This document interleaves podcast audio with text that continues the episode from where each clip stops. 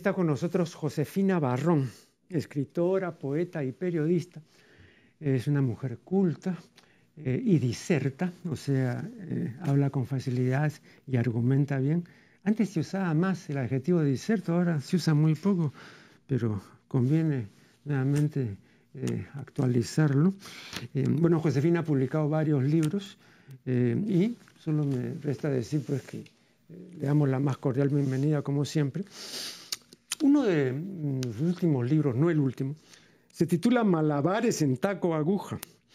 Y hay un capítulo titulado Mujer que no jode es hombre. El eh, lector no advertido, y que por supuesto solo ha leído el título y no ha leído el desarrollo, eh, dirá para sus adentros, bueno, ¿esto qué significa? Dos cosas. O que los hombres no joden, o que los hombres joden, pero de una manera tan diferente que parece que no jodieran. ¿Cuál es la lectura correcta? que detrás de los mitos hay grandes verdades, pues Marco Aurelio, ¿no? Mm. el libro en realidad era un divertimento, un vacilón de momento, una catarsis, un tiempo para, para poner en el papel todo aquello que dolía y que había que ponerlo en algún lado para que no se quedase adentro y se convierte en, se convierta en un cáncer o en algún sarpullido, ¿no? De aquellos que no se van. Y bueno, pues ahí, es donde salen las verdaderas cosas. Mm.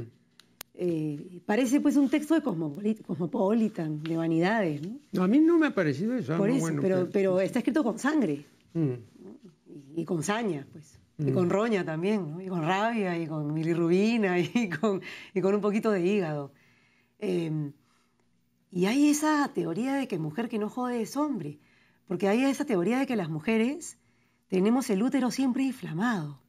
Por algo existe la histérica de Easter, útero, y por algo no, no decimos nunca histérico. Mm. O sea, no existe el hombre histérico. Por lo menos no vamos por ahí diciendo eres un histérico, mm. ¿no? Quizás a alguien, alguien, algún homosexual, ¿no? Pero no necesariamente a un hombre. Entonces, eh, pero una mujer eres una loca, eres una histérica. Y, bueno, pues estamos acostumbrados, o los hombres están acostumbrados a decir a la, bruja de mi mujer. Mm. ¿no? Anda, agarra tu escoba y vete a volar. Hay ese mito de que la mujer jode y que debe de joder y que te llame tres veces al día, que te llama cinco veces al día, que no tiene nada que hacer y que siempre está fastidiando al hombre, ¿no? Quien más se lo ha creído es ella.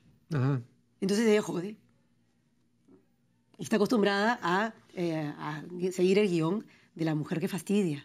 Y la mujer que debe de llamar, la mujer que debe fastidiar. Y definitivamente hay algo que separa a la mujer del hombre, porque si somos diferentes, orgánicamente, biológicamente, también somos diferentes en el comportamiento.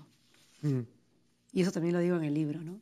He tratado de pensar, porque luego escribí otro libro, que todos somos iguales, de que somos seres humanos, de que tenemos diferentes niveles de feminidad y de masculinidad, de que hay mujeres con más niveles de testosterona, hay hombres con, eh, más niveles este, femeninos, más niveles de feminidad. Pero a la larga siempre me doy con que hay mujeres y hay hombres, mm. con que las mujeres actúan de una manera y los hombres de, otra, con que las mujeres gastan más palabras al día, usan más palabras al día que los hombres, cuando los hombres generalmente tienden a cuando se molestan, cuando quieren discutir, se alejan y quieren su espacio. Las mujeres no, las mujeres lo que quieren es hablar, hablarlo todo. Entonces, bueno, así en el lugar común también la mujer jode más que el hombre. La mujer cuando quiere discutir, quiere hablar, no se quiere retirar. La mujer quiere agarrar el teléfono y rompérselo al hombre llamándolo, llamándolo, llamándolo. Entonces la mujer jode más, entre comillas. De esa manera, activamente, no pasivamente. Ahora, tú hace cinco años hablabas de lo que llamas estupidemia, ¿no? Y que afecta no, no a todas las mujeres, pero a muchas de ellas, ¿no? En un número importante. Eh, ahora, tengo la impresión a ver si me corriges o no. Tengo la impresión que esta estupidemia, que, esta epidemia de estupidez, eh, ha dejado de ser simple epidemia y se ha convertido en una pandemia. O sea, la epidemia afecta eh, a una población restricta, ¿no? pero la pandemia se extiende a regiones enteras y a otros países y a continentes. ¿no? Eh, entonces, creo yo ver ahora, después de cinco años, que eso que tú llamabas eh, estupidemia es una pandemia. La es. ¿La es? Sí, porque mientras más redes sociales hayan, mientras más maneras de comunicarte y de comunicar, mientras más puedas apretar una pantalla y poner enter y que se te abra algo en un reloj, en un teléfono, en, un iPad, en un minipad, en cualquier chiche que exista electrónico, más estupidez vas a encontrar. Pero vea, si, tú sostienes ahora eso... Es, una cosa viral. Claro, pero si tú sostienes ahora eso, entonces el asunto es grave por otra razón. Eh, porque estoy recordando eh, una observación certera del gran filósofo Jean-Paul Sartre, hablando justamente de la estupidez. Y decía, hay que tener mucho cuidado con la estupidez, porque la estupidez es opresiva. Y es un arma muy importante que tiene el sistema, el establishment, para tener sojuzgada a la gente, hombres y mujeres, ¿no? porque de las estupideces tampoco se liberan los hombres, ¿no? Y para que no piensen. O sea, que en ese sentido me parece que el asunto es más grave, ¿no? porque hay una mayor opresión, sobre todo a, través de los medios, que hace cinco años no, no había en esa medida. ¿no? Bueno, hay, te mantienen indigente, te mantienen impensante, te mantienen embrutecido. Tú prendes el canal, cualquier canal de la televisión nacional, salvo el 7, déjame decirte, pero ni nos puede hacer cherry al 7, pero lo prendes a las 9 de la mañana y tienes las justicieras con las apretonas, las culonas con las idiotonas, las pelonas con las rubionas, y, y todas están en pelea y todas son unas vedettes y que se están todas bronqueando entre todas porque yo le saqué la mugre a esta, porque yo le dije a esta que es una fea. Que... Y es lo único que hay en la televisión a las 9 de la mañana. Mm. Salvo González y Torres que hace su maravilla de sobre Lima o sobre la vuelta de la esquina, es salvo uno que otro programa que se salva. Lo demás es una de una estupidez asesina, Marco Aurelio. Entonces, claro que hay una estupidemia colectiva.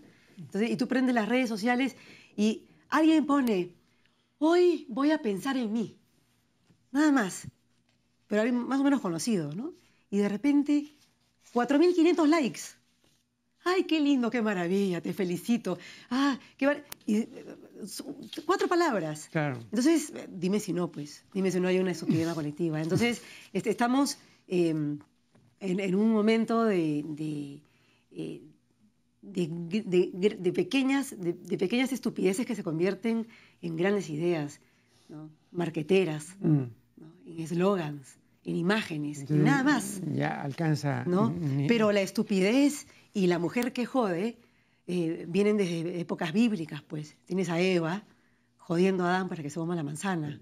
esos son antecedentes, ¿no? Pero, ya cuando el asunto es pandémico, ya. y lo saca del paraíso, mm, ¿no? Lo fastidia tanto que lo terminan votando a él y a ella y a toda la familia. Entonces, no estamos hablando de ahora, sino que ahora ya eh, eh, ya se convierte en algo mucho más peligroso y colectivo, ¿no? El, um, eh, famoso comediógrafo latino Terencio dijo una frase que muchos siglos después, Terencio es del, siglo II antes de Cristo, que muchos siglos después repitió Leonardo y que algunos siglos después repitió José Ortega y Gasset. La frase es esta, uno no ama lo que quiere, sino lo que puede y cuando puede y como puede. Bueno, eh, esto inmediatamente me recordó una observación a diferente propósito de Pablo Macera, que dice, el tamaño y la promesa de una historia cualquiera dependen siempre de nuestro propio tamaño. ¿no? A mí me encanta esa frase, la he escuchado antes. Claro, entonces, eh, si el amor no... eh, Totalmente. Esto depende también del hecho de que, como muchas otras capacidades, la capacidad de amar está desigualmente distribuida. Entonces, hablarte también del amor en general, ¿no? Eh, no se puede. no procede. No procede para nada, Marcorelio. El, el amor no existe en general, no, no, eh, no se puede describir, es como describir la belleza.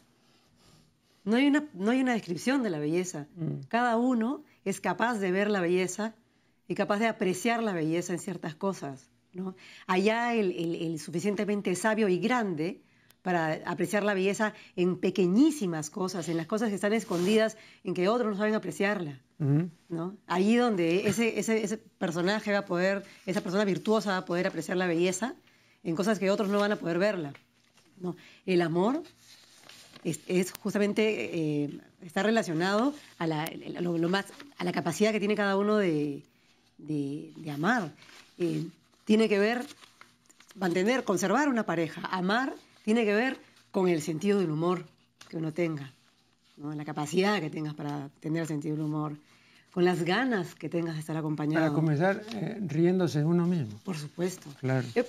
comienza porque si tú estás en un avión y la hostess, la anfitriona, la, azafata se está diciendo, si va a haber un accidente y, se caen las máscaras de oxígeno, primero te la pones tú y luego se la pones al costado.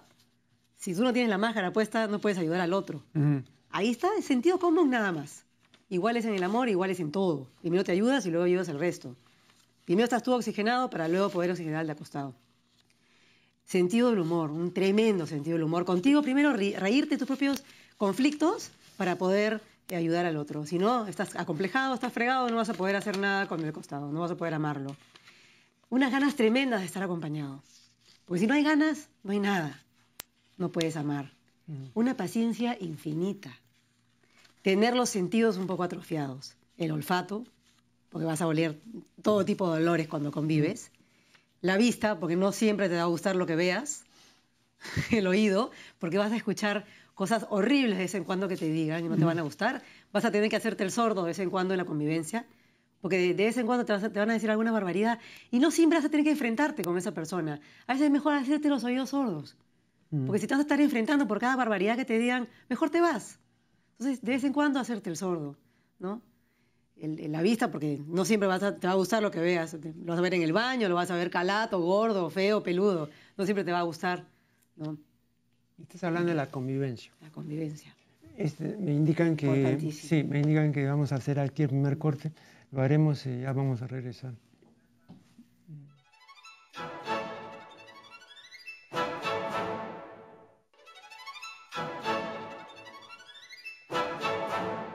Estamos dialogando con Josefina Barrón, el poeta Heinrich Heine dice en sus cuadernos de viaje lo siguiente, que someto a tu consideración.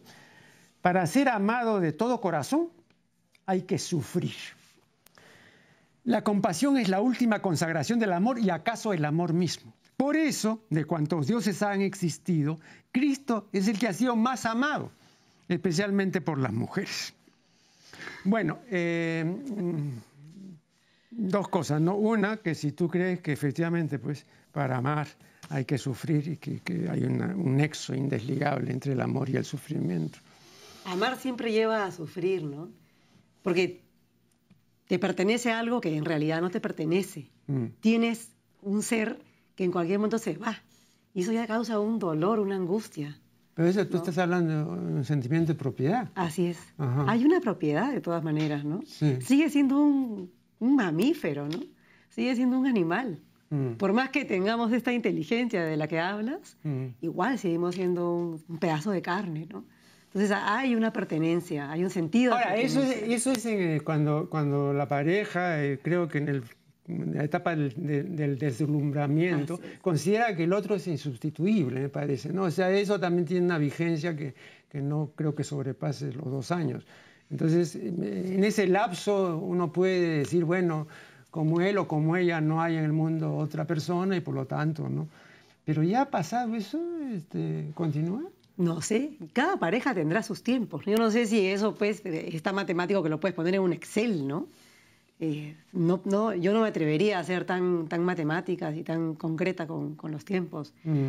Eh, es verdad que en las primeras etapas hay un, un algo, un aura que separa a ese ser del resto, ¿no? Y lo convierte en único. Y después dices, ¿cómo, cómo, pude, cómo pude fijarme en esa persona? ¿Qué le vi? ¿No? Porque, porque obviamente, como dice Frick, el que ganó el premio Nobel en, química eh, o en física, eh, hay una serie pues, de factores bioquímicos que hacen creer a uno que está enamorado, ¿no? Mm. que tienen que ver con las hormonas y uno piensa que está enamorado y en realidad pues es un conjunto hormonal, hay una fiesta hormonal en el cuerpo, ¿no? Pero, Pero fíjate, yo no creo que yo no creo que sea sufrimiento, ¿no? Yo siempre creo que es una angustia, una pequeña ansiedad. pero sufrimiento no. Nos ha hecho mucho daño la... Pero ninguna historia de amor que realmente ha pasado a la historia ha dejado de tener a una pareja sufriente. O sea, si tú presentas un matrimonio feliz en términos convencionales, eso no tiene ningún valor literario. Que sufrimos, sufrimos, mm. pero no creo que sea... No, pero hay dos maneras de sufrir, pues una manera de un sufrimiento útil y la mayor parte de la gente sufre estúpidamente, ¿no? Entonces, gran parte de ese sufrimiento por causa del amor es un sufrimiento innecesario. Y muy poco productivo. Claro. Lo que, no, estoy de acuerdo con que haya que tener que sufrir para amar. Mm. Como que haya que ganarse el paraíso, ¿no? O el cielo sufriendo. Eso no no me parece. Pero la gente que, digamos, eh, ha vivido el fenómeno del enamoramiento y de la posesión exclusiva, etcétera, eh, eh, considera de que esa pareja es única, insustituible, etcétera, ¿no? Pero solamente en la situación de llamado amor de pareja, porque un padre, como yo he dicho, no se va a preguntar porque la pregunta en otro caso es, ¿se puede amar a, una misma, a más de una persona al mismo tiempo? ¿No? Con amor de pareja. Pero esa pregunta no se la hace un padre y dice, ¿podría amar a más, de, si digamos que tiene tres hijos, a, mis tres hijos al mismo tiempo? Ni el hijo tampoco al revés. ¿Podría amar? Entonces, ¿por qué en esos casos si no hay esa pregunta y en el caso del amor de pareja sí? Yo te pregunto, ¿se puede amar a más de una misma persona como amor de pareja? Sí, claro, pero sí, sí, está bien, pues, pero normalmente se considera eso solamente en amor. Pero ¿por qué no se considera en otro caso? Bueno, la respuesta que yo provisional que he dado es porque en el caso de, los amantes hay posesión corporal. Así es. Y en el caso del padre y el hijo, de la madre, esto no hay esa posesión. Entonces, por lo tanto, mm, no se produce el fenómeno. Es un amor filial, es otro tipo de amor. Es otro tipo de amor, claro. Pero en el otro caso, bueno, la persona cree pues que es único, que es insustituible. Y hasta también hasta que se le pase, ¿no? Este, me parece, ¿no? Este, porque esas son cosas... ¿Siempre pasa? ¿Habrán amores eternos? ¿Habrán amores que duren para toda la vida? Bueno, pues ya se convierte en otra cosa, ¿no? ¿no? Supongo que ya se puede convertir en compañía, se puede convertir, digamos, en eh, te digo, en una empresa, ¿no? En una sociedad. Yo, yo pienso que hay varias etapas ¿no? en el amor. Hay una etapa de deslumbramiento, que yo no la llamaría amor, yo la llamaría deslumbramiento. Mm. ¿no? Eh, sorpresa, deslumbramiento, eh, un cautiverio del, corazón. luego, una, quizás un desengaño, un pequeño o un gran desengaño, ¿no? donde uno ya eh, se desvela, eh, se le sacan eh, los velos. Pero no por causa del engaño, ¿no? No, no simplemente que uno ve la realidad. uno comienza a, ver al, ser amado como realmente es, ¿no? Y al revés también. Y al revés. comienzan a ver. ¿no? Comienzan a conocer a la otra persona como realmente. Y luego hay una etapa de aceptación y de afirmación de ese ser, donde ya realmente viene el amor, el verdadero amor, donde dice, ok, ya lo conozco, me enamoro de sus defectos, me enamoro de esa persona como es, no de la mentira que conocí, no de, esta idealización, sino de esta verdad, me enamoro de esta verdad. Allí es donde realmente yo ubico el amor, no al comienzo, sino después de toda la historia esta que, puede durar bastante tiempo. Ahí es donde ubico yo el amor. ¿no? Ahora, em, el otro día yo publiqué un artículo eh, titulado Una sola cualidad, ¿no? y entonces mencionaba eh, a Ribeiro. Y Ribeiro en su autobiografía dice, eh, siempre he manifestado que me parece completamente impropio y un error exigir a una persona más de una cualidad. Por ejemplo, si la persona es revolucionaria, ¿para qué exigirle que sea inteligente? Si es inteligente, ¿para qué exigirle que se hacen dos? Y así hace una lista.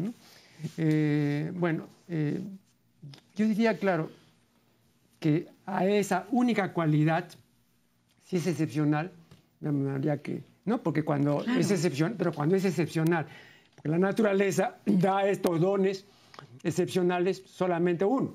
No, no, no, nunca da dos dones así excepcionales. Mira Picasso.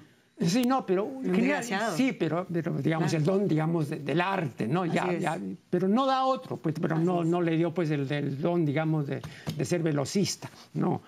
Y al revés, al señor Volte le dio el don de ser un gran velocista, pero nada más, pues este es un hombre común y corriente. Entonces, normalmente tenemos una sola gran cualidad.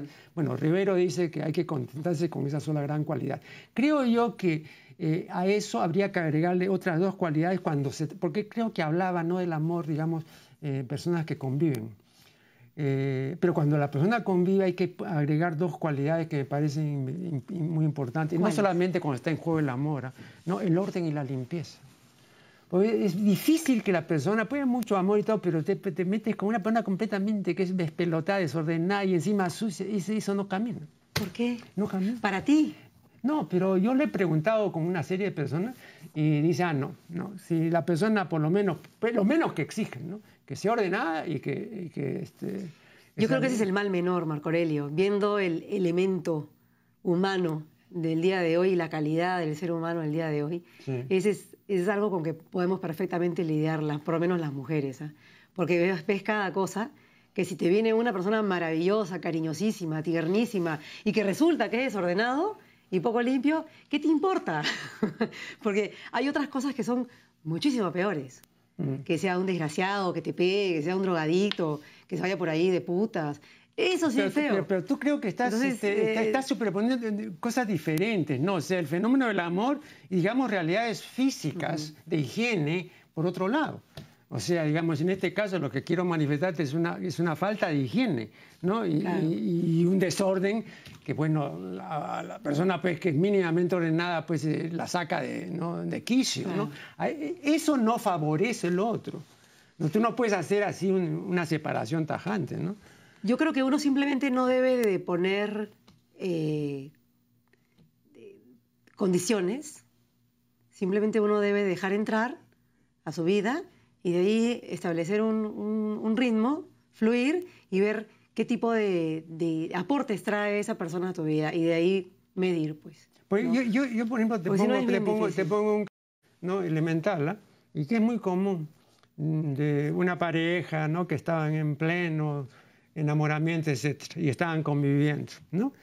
Pero ¿qué cosa ocurría? Que el señor roncaba. Entonces eso era un elemento, de hecho, ya al margen de que estuviera enamorado, templadísimo, ¿no? Eh, entonces desorganiza. Entonces, por ejemplo, y uno dice, pero ¿cómo tienes que comprender? No, friega. Entonces, este, a eso me refiero. Bueno, me están indicando una nueva interrupción y ya volveremos.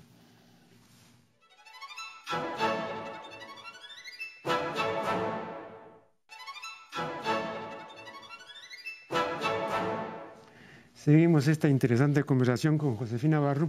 Eh, Spengler, en su famosa obra La decadencia de Occidente, en el segundo tomo dice lo siguiente, he aquí la secreta guerra de los sexos.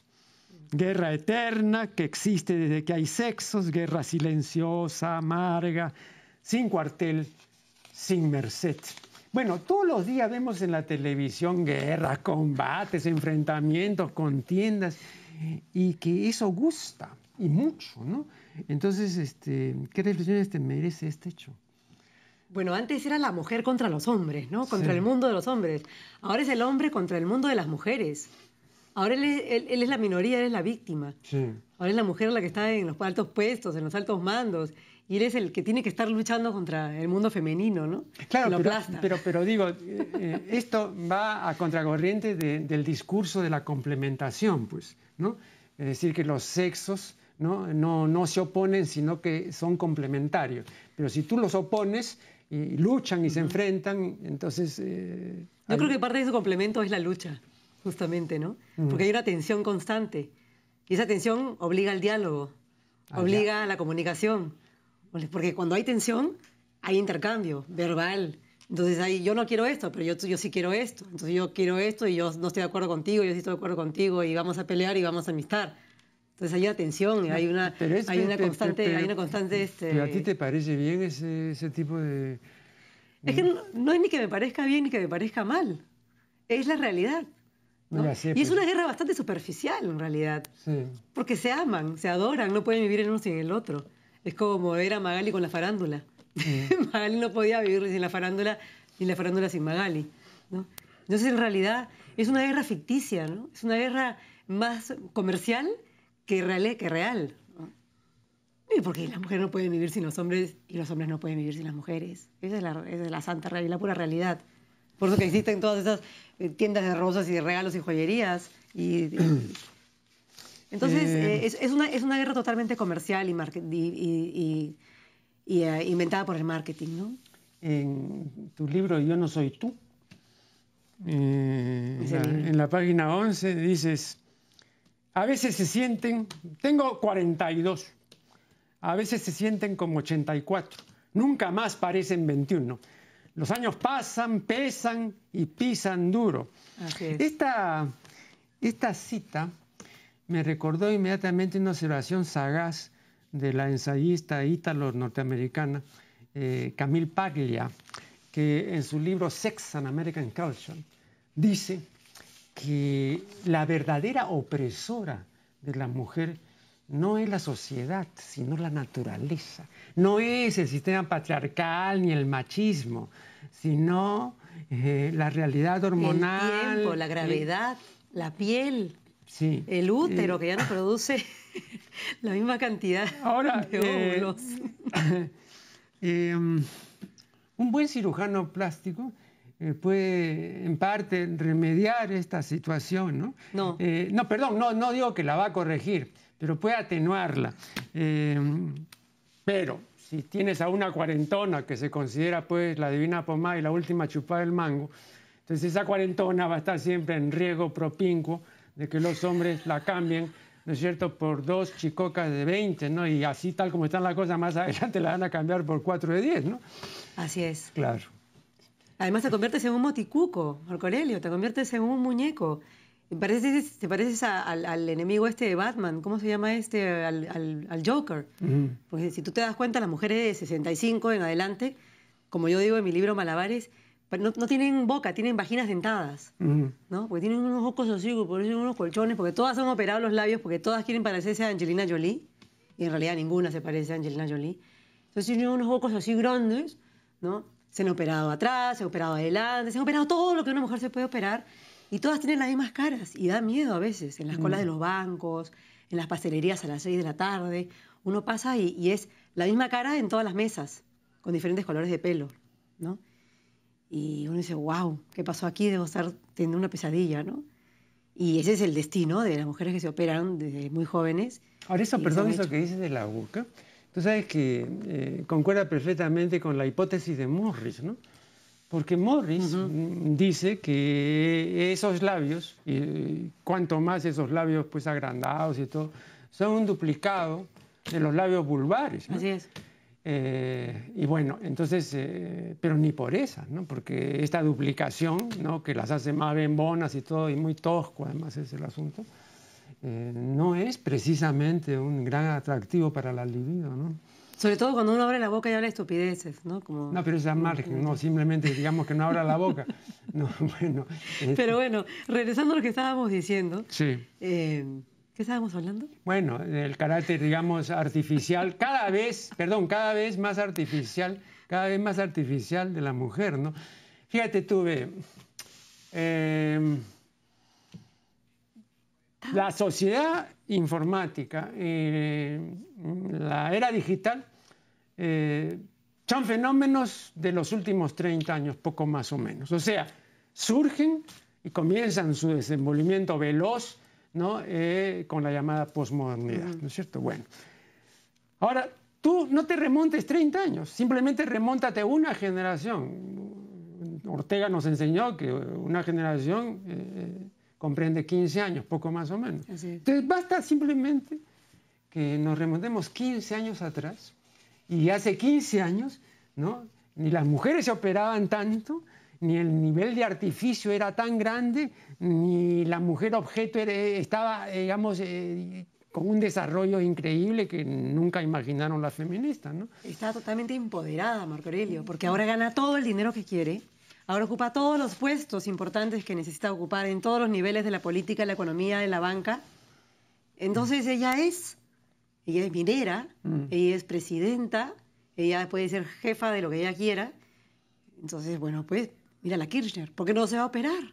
Mm. ¿Por qué no eh, se va a poner debajo del, del, vestido y de la banda presidencial una ropa roja de encaje eh, de, la mejor marca de lencería francesa, mm. para ir y con un látigo después para ir a conquistar a cualquier niño de 20. Entonces ella misma es, ella hace lo que le gana con su cuerpo y eso hace que se haya convertido pues, en una especie de Frankenstein de sí misma, ¿no?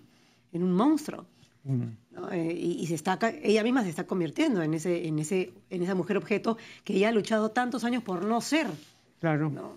Y en una consumista monstruosa de gadgets, de objetos, de, todo tipo de cosas, de, celulares con diamantes, de, todas esas cosas que nunca necesitó. Fíjate, yo... Eh, Lipovetsky lo, dice también. Claro. Eh, no lo digo yo, lo dice en, la era, en la era del vacío, sí. Entonces, este, es una cosa eh, horrible. Fíjate, en estos últimos también 15 años, ¿no? Eh, se ha incrementado, pero notablemente, el uso de prótesis, ¿no es cierto? Yo siempre digo que ha aumentado notablemente el carácter protético del ser humano. Prótesis es un vocablo de origen griego que quiere decir adición, o lo que se agrega, lo que se añade, ¿no es cierto? Desde la prótesis dental hasta las extensiones, como llama McLuhan, ¿no? De nuestras facultades o de nuestras capacidades.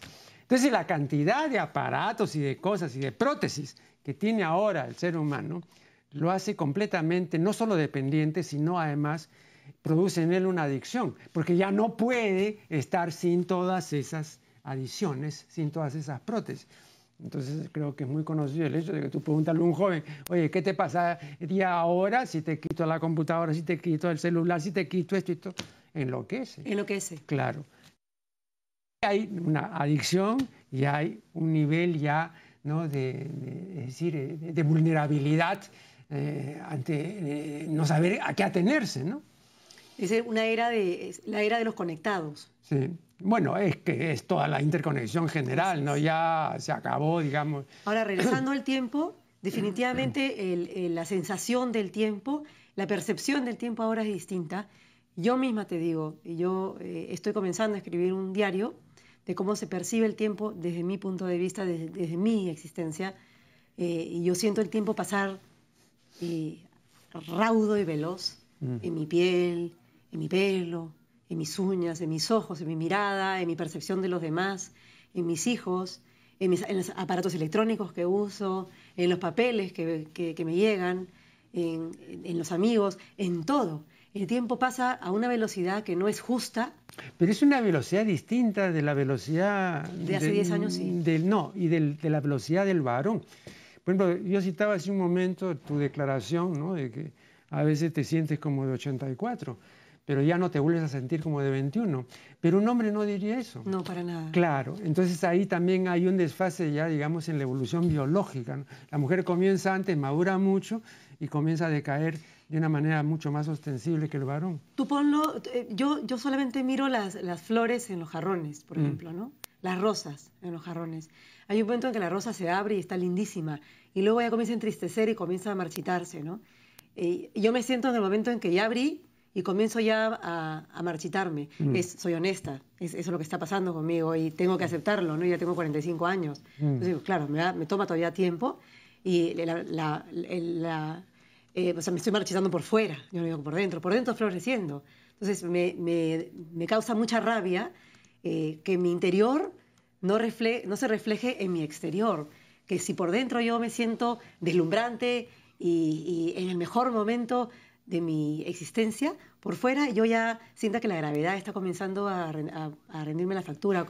para, para, para, usar la terminología de los freudianos, eh, diría, la mujer ya a partir de cierta edad no se siente o no es presa erótica. No, esa es la, terminología freudiana. Eh, eh, ¿Tú te has sentido presa erótica? Eh, yo no lo pondría así. Además, si lo pongo así, basta que toda la gente que está mirando la televisión diga, ah, está loca, que no sé cuánto. Entonces, yo prefiero no decir eso. Solamente te puedo decir que voy a llegar a un momento en que voy a decir lo típico que le he escuchado a mis tías, a. Perdón, en el sentido de... decir, a esta la caso yo con Z, ¿no? Perdón. En ese sentido, ¿no es cierto? Es en la presa, entonces le caigo. No soy capaz de decir eso porque eh, yo creo que las presas no saben que son presas. Los cazadores saben cuál es su presa. Ah. ¿no? Las presas no saben que son presas. Mm. Simplemente corren nada más y se esconden, ¿no? Yo creo que más bien soy cazador. Ajá. ¿Qué quiere que te diga? ¿No? Yo no me siento nunca pero una presa. Sí, pero distingues presas, pues, ¿no? sí, yo sí distingo presas. Claro. Entonces, ¿por qué no vas a hacerlo tú, pues también? Claro, porque es solamente de, ida. Claro, claro, eso sí. No, por eso te digo, o sea, yo me siento en un momento donde eh, estoy como las tías que tantas veces escuché decir, ay, hijita, si yo a, a una niña de 24 o 25 años, si yo tuviera mis conocimientos, pero tu edad, otra sería la historia. Claro. Ahí estoy. Ajá. ¿No? En el momento que ya aprendí, pero ya pasé también el tiempo, ¿no? Y ya tengo otra piel, ya tengo otra cara, ya tengo otro cuerpo, ya tengo otra historia de, vida, físicamente hablando. Entonces, eh, es, es, para la mujer es doloroso. El hombre no le importa si se arruga, mm. eh, si pierde pelo, si le sale de barriga, ¿qué le importa? Al hombre no le importa, a la mujer sí le importa. Por eso que ves a todas estas mujeres haciendo cola en los cirujanos plásticos poniéndose las prótesis de las que tú hablas, ¿no? Bien, vamos a hacer acá una última interrupción y ya regresaremos.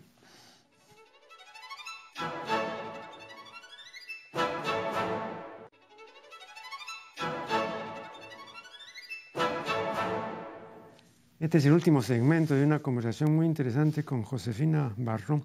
Eh, como bien sabes, la Venus de Willendorf es una estatuilla prehistórica que tiene por lo menos 20.000 años de antigüedad, ¿no? y que muestra a una mujer desnuda luciendo una gran tetamenta. Lo curioso, sin embargo, es que eh, la cabeza de esta mujer es una cabeza que no tiene ningún rasgo propio de una cabeza humana, ¿no? O sea, es una cabeza indistinta, eh, indeterminada, eh, carece de rostro, no tiene ojo, no tiene nariz, eh, no tiene boca, tampoco hay oreja, y lo que se ha creído que es un peinado en realidad es una mazorca de maíz circular, ¿no? Bien, te mencionaba esto por una sencillísima razón. Y es que desde época inmemorial al hombre siempre le ha interesado y mucho la tetamenta femenina. Pero le ha interesado poco o no le ha interesado en absoluto un cerebro lúcido y pensante en la hembra humana. Entonces, por eso esta estatua creo que traduce perfectamente un sentir que no es prehistórico, porque vamos acá a la actualidad, entonces igualmente, ¿no? las grandes tetonas, las grandes culonas, y, y pues no tiene ningún sentido, no importa. Eh, ¿Qué te hace pensar eh, en, esta, en esta permanencia de, este, lo que llamaremos prácticamente un arquetipo? ¿no? Porque para el hombre, eh, uno lo puede interpretar en el sentido de la fecundidad y en el sentido de los cultos. de la fertilidad. Claro, de los, de los cultos mediterráneos. No, pero, pero acá seguimos con el mismo esquema femenino. Además, lo curioso es que no solamente el cerebro no atrae, sino espanta. Mm. Ah, no, con esa no voy a meter, demasiado inteligente. Puede, seguir, puede seducir a muy pocos, pero en general parece más bien espantar a los hombres, una mujer demasiado inteligente. Claro. Bueno, crea lo que, se, lo que Lones ha llamado pues, el efecto cíclido. ¿no? Los cíclidos son unos peces este, eh, que eh, solo pueden aparearse eh, cuando están frente a una hembra sumisa, ¿no? Y que ante la visión del macho siente temor. Entonces el macho es, ¡ah, esto es mío! Y entonces el macho puede aparearse. Pero a veces, según Lorenz, ocurre que la hembra no es tan sumisa y que entonces en lugar de someterse al macho, se enfrenta al macho, ¿no? Ah. Y entonces este, es una hembra respondona. Entonces el macho, al ver este comportamiento, se da media vuelta y se va. Bueno, pues ahí tienes... Bueno, eso, ¿no? Entonces, fíjate, los peces, ¿eh? Pero ahí tienes la respuesta a tu, a tu pregunta. Mm. Es una cuestión puramente instintiva, sí. ¿no? así como se, se, da media vuelta y se va porque la hembra se le enfrenta, así también se da media vuelta y, y, está cuando lo único que ve es una tetamenta tranquila, pacífica, maravillosa, tierna y generosa, y, y nada que se le enfrente encima o debajo. ¿no? Ninguna patada y ninguna voz de alerta que le diga te voy a enfrentar. Y una generosa tetamenta que lo acoge ¿no? y lo abraza. Entonces es una cosa puramente instintiva, ¿no? Cálida, tibia. Ven acá que te voy, a, te, voy a recoger en mi seno, en mi, regazo. Es algo instintivo, ¿no? Es esta voluptuosidad, voluptuosidad que le da, pues, este, que, le hará recordar su, que, lo, que lo tendrá pues este, en la memoria genética, ¿no? De tiempos inmemoriales. Es lo más este, inmediato del animal, ¿no? Del animal eh, humano. ¿Tú, dirías que esa es, entre otras, una de las razones por las cuales, a pesar de tener buenos planteamientos y a veces eh, eh, una actitud perfectamente admisible de reconsideración y de propuestas interesantes, me refiero a las feministas, eh, este feminismo, el segundo feminismo, el otro, digamos, fue el sufragismo del siglo XIX, eh, no ha tenido pues la acogida, se pensó, ¿no? Este, porque por lo que dicen, pues, la mayor parte de las mujeres debiera, en teoría, ¿no? Eh, ser feministas. Pero las mujeres no son feministas. No. ¿Ya? ¿Por qué? Pues no nos hace ninguna falta. Somos mujeres. Sí. Nada más. ¿Para qué vamos a ser feministas si no tenemos ninguna necesidad de ser feministas? Ya logramos llegar a donde queremos. Hmm. Obviamente no a todos lados, porque andate a Sudán, o andate a, a, Norcorea, o andate a los países musulmanes, a ciertos países extremistas de musulmanes y no, no, pasa lo mismo. Pero en el mundo occidental eh, ya hemos logrado estar donde, donde queremos. ¿Para qué vamos a seguir siendo feministas? Ahora, hay otra cosa, ¿no? Eh, respondiendo a tu pregunta anterior, que se me ha quedado ahí. Eh, a la larga somos solamente hormonas, Marco Aurelio. Entonces, eh, eh, las mujeres también, cuando pasa otra mujer y está de espaldas, le miramos el, el poto a las mujeres. Ahí comparamos, a ver cómo está ella, cómo estoy yo. Los hombres pasan a una mujer y los hombres de todas maneras van a voltear a mirarla. Y yo he hecho ese ejercicio en la calle. Mm. Me he parado y me siento en una cafetería a ver si los hombres miran a las mujeres que pasan y no hay hombre que no mire a una mujer atractiva pasar. Viejo, gordo, joven, chico, anciano, obrero, abogado, quien sea. Si pasa una mujer regia con un pantalón apretado, el hombre de todas maneras va a voltear a mirarla. Quizás no la sirve, pero va a voltear a mirarla de todas maneras. Es una cosa hormonal ya. ¿no? Igual a tetamenta. Pero con esto está diciendo que las feministas no son regias. No, no, no. No, no tiene nada que ver. No, no, porque esa es la imagen, perdón, pero esa es la imagen que se ha dado, una imagen que me parece estereotipada, ¿no? De que las feministas son mujeres amargadas, son feas, son viejas. Esos son lugares comunes. Sí, Mira, Oriana sí, pero, se ha, se claro, pero se ha dado esa, esa imagen, ¿no? Sí, pero esos son lugares comunes. Sí. No. pero los lugares comunes tienen mucho peso. Sí, sí. Son, son, comunes porque definitivamente han ocurrido por algo, ¿no? Pero no, yo creo que no nos hace ninguna falta ser feministas, porque ya estamos en donde tenemos que estar. Mm. Y además ser feministas es eh, ir en contra de los hombres. ¿Y para qué, para qué no, tenemos ninguna falta? Ya los hemos pisoteado como nos ha dado la gana. Ya los hemos puesto debajo de nosotras. Yo he dado, hemos logrado ir yo he dado un argumento que es un argumento de la etología, ¿no? Y que además, por lo menos en principio, es irrebatible, ¿no? Fíjate, eh, la sumisión y el mando son dos cosas que no son connaturales mandar y obedecer o someternos. Esas son dos cosas que nos vienen de fábrica. Pero lo que no nos viene de fábrica y que en teoría podríamos aprender, aunque nunca lo hemos logrado, ¿no? pero podríamos aprender, es sentirnos iguales a los demás. Por eso he dicho yo siempre que la democracia nunca podría imponerse y nunca se va a poder imponer, porque la democracia es igualitaria, pero el ser humano no es igualitario, el ser humano es jerárquico y territorial. Entonces, mientras que el ser humano sea jerárquico y territorial, entonces la posibilidad, digamos, de una complementación eh, de hombres y mujeres, digamos, de de un amigable acuerdo, de una convivencia pacífica y todo, eh, son cosas puramente teóricas. ¿no? Tú no ves que haya, ahí vamos a nuevamente dar la razón a Spengler, ¿no? Este es justamente el basamento de la eterna guerra de los sexos. Yo creo que entre hombres y mujeres, yo no, haría, yo yo no delimitaría la guerra entre hombres y mujeres, sino entre fuertes y débiles.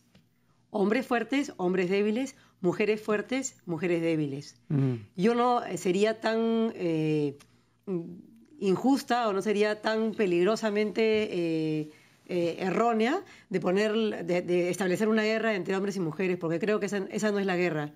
La guerra se está dando y se da y siempre se va a ver, siempre se va a dar, o la diferencia se va a dar entre los débiles y los fuertes, ¿no? Porque estamos en una jungla, estamos, una mm. jungla humana de todas maneras, pero hay mujeres muy fuertes y hay mujeres muy débiles, hay hombres muy fuertes, entonces el mundo ahorita es el mundo de los fuertes. Los débiles están debajo. Eso lo digo en Yo no soy tú también en mi libro. Claro, pero, pero, pero... no, no, creo que esté entre hombres y mujeres para nada. Porque hay mujeres que los tienen a los hombres totalmente subyugados y hay hombres que tienen a las mujeres totalmente subyugadas, ¿no? Entonces, no creo que, se divida en, esos dos mundos, ¿no? El mundo femenino y el mundo masculino, para nada. Para nada. Y lo vemos todos los días, ¿no? Eh, antes de concluir, porque ya eh, prácticamente el tiempo está por vencerse, eh, te pido un esfuerzo de prospección. ¿Cómo ves tú la relación entre los sexos en las siguientes dos décadas, ¿no? para no hacerla muy larga?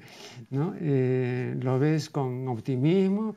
¿Lo ves más bien con pesimismo? ¿No sabes exactamente a qué tenerte?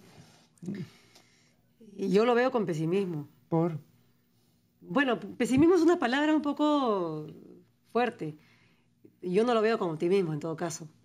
Porque las mujeres cada vez van a ser más. Como Bryce, pues eres una pesimista y quieres que las cosas salgan bien. Sí. ¿Algo así? No, yo en realidad no me interesa, porque como yo no. yo ya. Bueno, en dos décadas voy a estar viva. Pero en realidad creo que las mujeres cada día son más independientes eh, querrán ser madres solteras, querrán tener a sus hijos un, poco más y agarrar un tubo de ensayo con un pedazo de semen y tener a sus hijos casi por selección, eh, mm.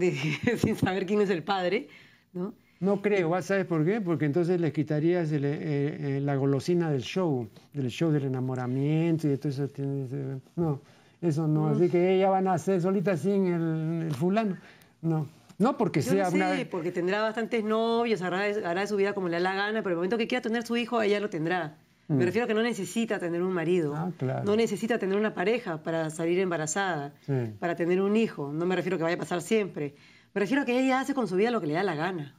Y ya no necesita establecer un hogar y una familia para tener una familia. ¿no? Eh, yo lo veo así. Y puede pasarse muchísimo más tiempo sola. Sí, pero siempre cuando tenga los medios, o sea, que sea, digamos, una independencia pero económica. Cada día hay más mujer con más medios, pues, eso es cosa que es muy buena. Mm. Eh, cada día hay más mujer con más independencia económica, cosa que yo saludo, porque es la única manera de marcar territorio con el hombre es teniendo independencia económica, cosa que no lo digo yo, se le dice desde, a una habitación propia. Claro. Entonces, eh, Virginia. así es, es Virginia Woolf. Entonces, eh, yo creo que eso va a delimitar los placeres, los gustos y los límites de la mujer, ¿no? Pero eso trae sus propios peligros, ¿no? Entonces va a haber cada día más soledad entre los seres humanos. Eso sí es lo que veo venir. Y lo que ya veo, mucha soledad. Poco a poco, mucha soledad, mucha independencia, mucha autosuficiencia, mucho trabajo, mucho estrés en el trabajo, mucha migraña y, mucho desamor. Eso es lo que yo veo venir para el mundo, ¿no? Bien, eh, es, una, es una visión no halagüeña de, de Josefina Barón, pero muy realista por otra parte. ¿no? De modo que muchísimas gracias por su valiosa colaboración y con ustedes será hasta el programa siguiente.